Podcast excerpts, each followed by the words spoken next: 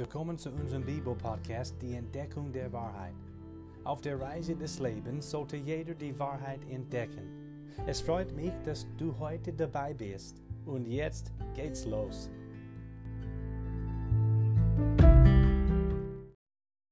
In der letzten Episode haben wir die Wahrheit über die Sintflut entdeckt und die Sintflut sandte Gott wegen der fortdauernden Bosheit der Menschen. Aber Gott war doch langmutig und sehr geduldig. Gott will immer lieber den Menschen retten, statt den Menschen richten. Da was alle Menschen Gott damals abgelehnt haben, musste er die Menschheit richten. Und Gottes gerechtes Gericht über die Sünde der Menschheit war sehr hart. Laut 1. Mose Kapitel 7 und Kapitel 8 zusammen mit 1. Petrus 3, Vers 20 haben nur acht Seelen die Sintflut überlebt. Diese acht Menschen sind aus der Gnade Gottes durch Glauben an Gott gerettet worden. Die Bibel erzählt von ihnen und mit ihnen ist die Geschichte der Menschheit weitergegangen. Und das bringt uns zu dem heutigen Thema, nämlich die Garantie einer Zukunft. Gleich ersehen wir aus der Bibel, wie Gott der Menschheit einen neuen Anfang gab und wie es sich dabei um Gottes Garantie einer Zukunft gehandelt hat. Es wird heute sehr interessant. Ich freue mich riesig, dass du dir diesen Podcast anhörst und du darfst dich auch darüber freuen, weil du heute herausfinden wirst, wie du ruhig in die Zukunft blicken kannst und wie du keine Angst vor deiner Zukunft haben kannst.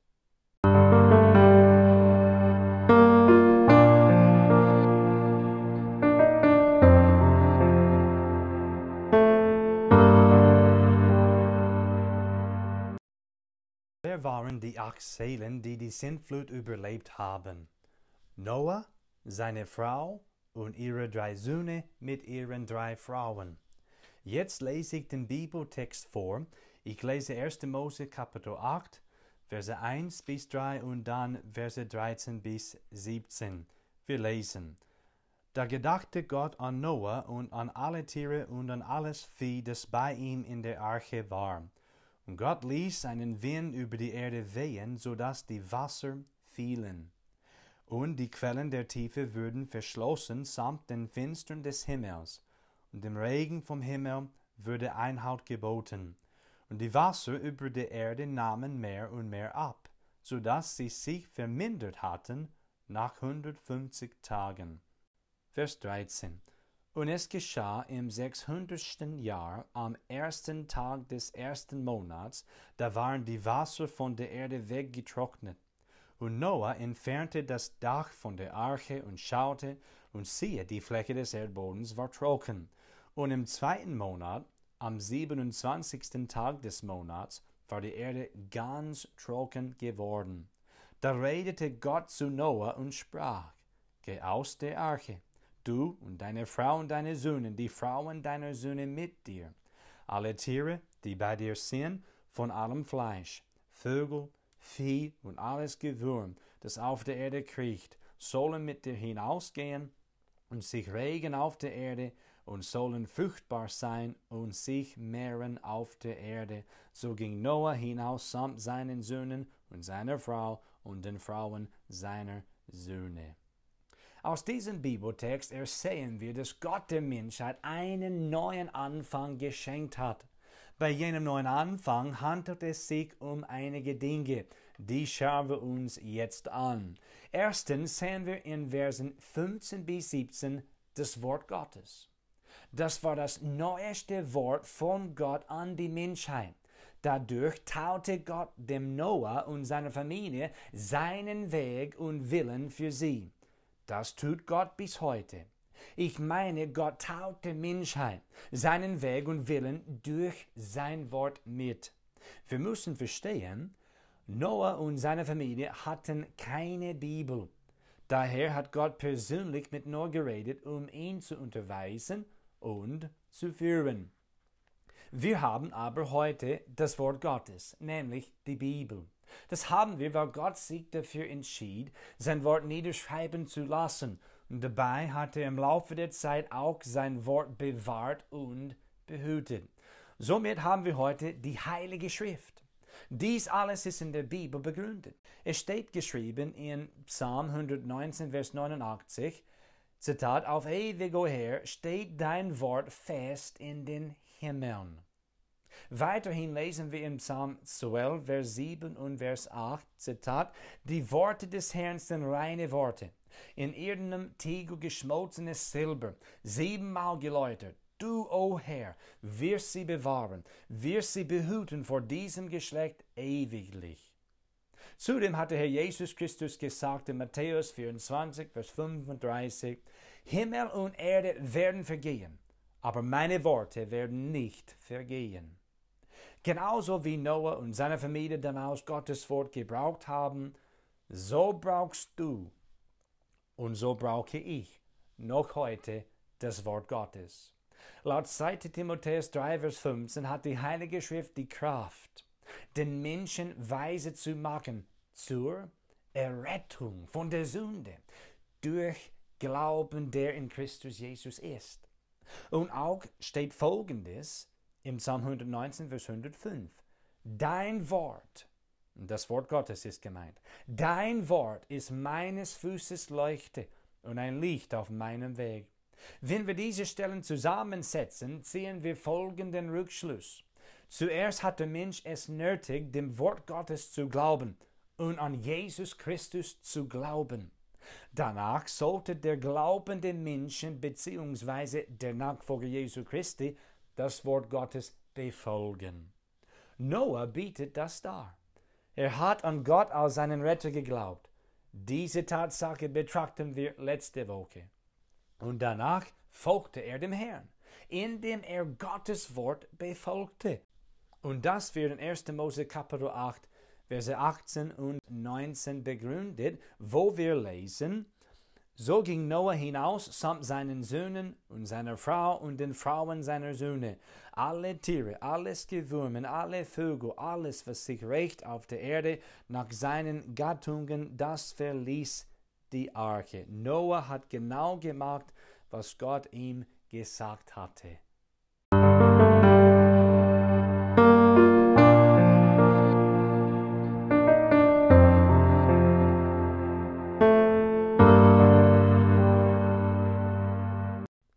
Zweitens sehen wir beim neuen Anfang die Anbetung Gottes. Ich lese jetzt 1. Mose Kapitel 8, Verse 20 und 22. Zuerst aber müssen wir verstehen, dass Noah die Arche gleich verlassen hatte. Vers 20. Noah aber baute dem Herrn einen Altar und nahm von allem reinen Vieh und von allen reinen Vögeln und opferte Brandopfer auf dem Altar. Und der Herr roch den lieblichen Geruch, und der Herr sprach in seinem Herzen, ich will künftig den Erdboden nicht mehr verfluchen um des Menschen willen, obwohl das Trachten des menschlichen Herzens böse ist von seiner Jugend an. Auch will ich künftig nicht mehr alles Lebendige schlagen, wie ich es getan habe. Von nun an soll nicht aufhören Saat und Ernte, Frost und Hitze, Sommer und Winter, Tag und Nacht, solange die Erde besteht. Noah baute einen Altar und brachte Gott Opfer dar. Diese bestimmte Art und Weise von Anbetung entsprach dem Willen Gottes. Gott hatte schon festgelegt, das Prinzip davon, auf ihn durch ein Blutopfer zuzukommen. Genau das hat Noah getan, nachdem er die Arche verlassen hat. Er würde schon vorher zum Glauben an Gott gekommen. Er ist mit Gott gewandelt und erlebte Gottes großartige Gemeinschaft. Und nun sehen wir ihn, als er Gott, seinen Schöpfer und Retter, angebetet hat. Anbetung heißt, dem lebendigen Gott Würdigkeit beimessen. Dabei handelt es sich um eine Anerkennung von Gott, die ein Nachsinnen über Gott erbringt, welche zu einer Verehrung für Gott führt. Die Bibel macht deutlich, dass nur der Schöpfer, der der lebendige und allmächtige Gott ist, würdig ist, Anbetung zu empfangen. Es steht in Offenbarung Kapitel 4, Vers 11, würdig bist du, o Herr, zu empfangen den Ruhm und die Ehre und die Macht, denn du hast alle Dinge geschaffen und durch deinen Willen sind sie und würden sie geschaffen. Zum jetzigen Zeitpunkt stelle ich eine Frage. Betest du den wahren Gott an? Diesbezüglich sollte noch etwas zuerst abgeklärt werden. Ich meine, bist du schon zum lebendigen Glauben an Jesus Christus gekommen? Ich meine, hast du dich zu Gott, deinem Schöpfer und Retter, bekehrt? Wenn du noch nicht bekehrt bist, solltest du dich am besten damit beschäftigen, bis das erledigt wird. Gott liebt dich sehr und sein Wort ist da und dadurch kannst du seinen Hausweg verstehen. Nimm bitte Kontakt mit uns auf. Also wir würden uns sehr darüber freuen, dir dabei zu helfen. Jetzt machen wir weiter. Drittens sehen wir den Willen Gottes, darum hat es sich auch bei dem neuen Anfang gehandelt und insbesondere geht es in Bezug auf seinen Willen in Zusammenhang mit dem neuen Anfang um den ewigen Bund Gottes mit Noah. Dieser Bund besteht zwischen Gott, Noah, den Nachkommen Noahs und allen lebendigen Wesen. Vergleiche bitte 1. Mose 9, Vers 15. Aus 1. Mose Kapitel 8, Vers 22 bis Kapitel 9, Vers 7 versteht man, dass das Leben der Menschen jetzt anders weitergehen würden. Das heißt, Noah und seine Söhne hatten die Verantwortung dafür, sich zu mehren und sich auszubreiten auf der Erde, damit die Erde bevölkert werden soll. Es gab auch jetzt nach der Sintflut die verschiedenen Jahreszeiten, die wir immer noch heute haben. Die Sintflut war so katastrophisch und kataklystisch, dass sie die Erde dauerhaft verändert hatte. Das Tierleben würde sich ab jetzt vor den Menschen fürchten. Das war anders vor der Sintflut. Nun war es auch erlebt, dass Menschen Fleisch essen, aber nicht während des Lebens das Blut noch in dem Tier war. Weiterhin mussten Noah und seine Söhne von nun an judizieren. Darin sehen wir die Einsetzung der menschlichen Regierung mit sogar der Vollmacht der Todesstrafe. Jetzt lese ich wiederum aus der Bibel. Ich lese 1. Mose Kapitel 9 ab Vers 8, da steht geschrieben, und Gott redet zu Noah und zu seinen Söhnen mit ihm und sprach, siehe, ich richte meinen Bund auf mit euch und mit eurem Samen, der nach euch kommt, auch mit allen lebendigen Wesen bei euch, mit Vögeln, Vieh und allen Tieren der Erde bei euch, mit allen, die aus der Arche gegangen sind, was für Tiere es seien auf der Erde.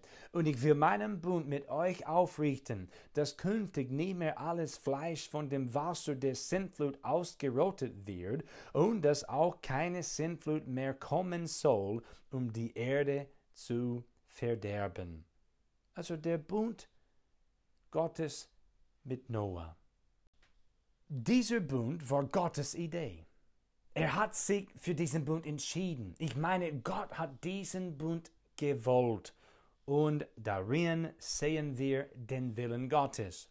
Zumindest viermal sehen wir in dieser Bibelstelle, wo Gott sagt, ich will. Kapitel 8, Vers 21, Kapitel 9, Vers 11 und Kapitel 9, Vers 15. Beruhend auf diesem Bund Gottes mit Noah hat Gott eine Zukunft für die Menschheit garantiert. Was haben wir in 1. Mose Kapitel 9, Vers 11 gelesen? Und ich will meinen Bund mit euch aufrichten, dass künftig nie mehr alles Fleisch von dem Wasser der Sintflut ausgerottet wird und dass auch keine Sintflut mehr kommen will, um die Erde zu verderben. Hier haben wir ein Versprechen für die Zukunft. Daraus ersehen wir Gottes Garantie einer Zukunft für die Menschheit. An dieser Stelle denken wir ganz kurz über den Regenbogen nach, denn der ist ein Zeichen des Bundes Gottes und des Versprechens Gottes, die Menschheit nie mehr durch eine Sintflut auszuroten. Davon lesen wir in 1. Mose Kapitel 9, Vers 12.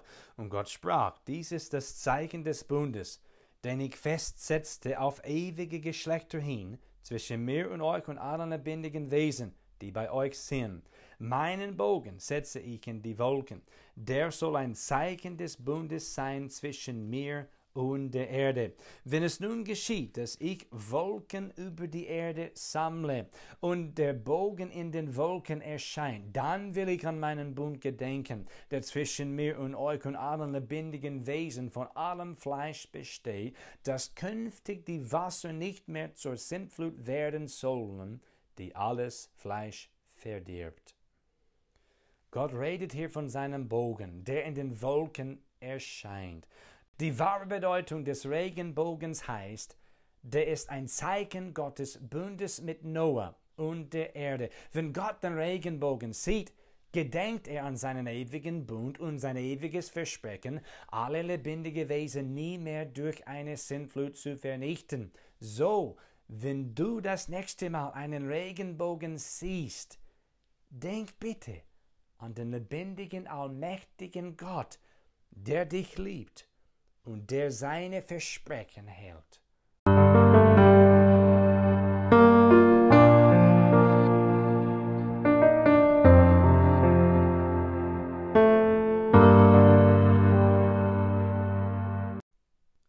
Wir lernen jetzt, wie gesagt, wie man ruhig in die Zukunft blicken kann. Ich meine, wie kannst du keine Angst vor deiner Zukunft haben? Wie kannst du mit Zuversicht in die Ewigkeit gehen? Durch Jesus Christus und durch ihn allein. Wir lesen folgendes in 2. Petrus Kapitel 3, Verse 7 bis 10. Die jetzigen Himmel aber und die Erde werden durch dasselbe Wort, und das heißt Gottes Wort, durch dasselbe Wort aufgespart und wie das Feuer bewahrt bis zum Tag des Gerichts und des Verderbens der gottlosen Menschen. Dieses eine aber sollt ihr nicht übersehen, Geliebte, dass ein Tag bei dem Herrn ist wie tausend Jahre und tausend Jahre wie ein Tag. Der Herr zögert nicht die Verheißung hinaus, wie etliche es für ein Hinauszögern halten, sondern er ist langmütig gegen uns, weil er nicht will, dass jemanden verloren gehen, sondern dass jedermann Raum zur Büße habe. Es wird aber der Tag des Herrn kommen, wie ein Dieb in der Nacht dann werden die Himmel mit Krachen vergehen, die Elemente aber vor Hitze sich auflösen und die Erde und die Werke darauf verbrennen. Der Tag des Herrn kommt. Der Tag des gerechten Gerichts Gottes kommt. Und jeder Mensch, der Jesus Christus abgelehnt hat, wird für alle Ewigkeit getrennt von Gott im Feuersee sein. Die Bibel berichtet davon in Offenbarung Kapitel 20, Verse 11 bis 15. Gott wird nochmals die Erde vernichten, aber diesmal durchs Feuer. Jedoch will Gott Sünder lieber retten als richten. Wenn du Jesus Christus als deinen allgenügenden Retter aufnimmst, kannst du bestimmt in die Zukunft und sogar in die Ewigkeit gehen, ohne Angst. Du lebst in diesem Moment. Das heißt, du hast jetzt Raum zur Buße. Jesus hat gepredigt, als er auf der Erde war und hat Menschen zur Buße und zum Glauben aufgefordert. Siehe Markus Kapitel 1, Vers 15. Und das gleiche sehen wir in Apostelgeschichte 20, Vers 21. Da berichtet Gottes Wort von Buße zu Gott und vom Glauben an den Herrn Jesus Christus. Kehre dich bitte jetzt zu Gott um und glaube an den Herrn Jesus. Gib zu, dass du ein Sünder bist. Wende dich von deinen Sünden ab und glaube an den Herrn Jesus Christus, aus den für dich gekreuzigten und auferstandenen Retter.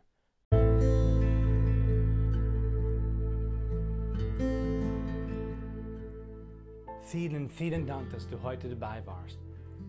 Tritt bitte in Kontakt mit uns, das wird uns sehr freuen. Feedback und Fragen an folgende E-Mail-Adresse jeremiakuli at yahoo.com. Dies findest du auch in der Beschreibung dieses Podcasts. Danke nochmals, bis zum nächsten Mal.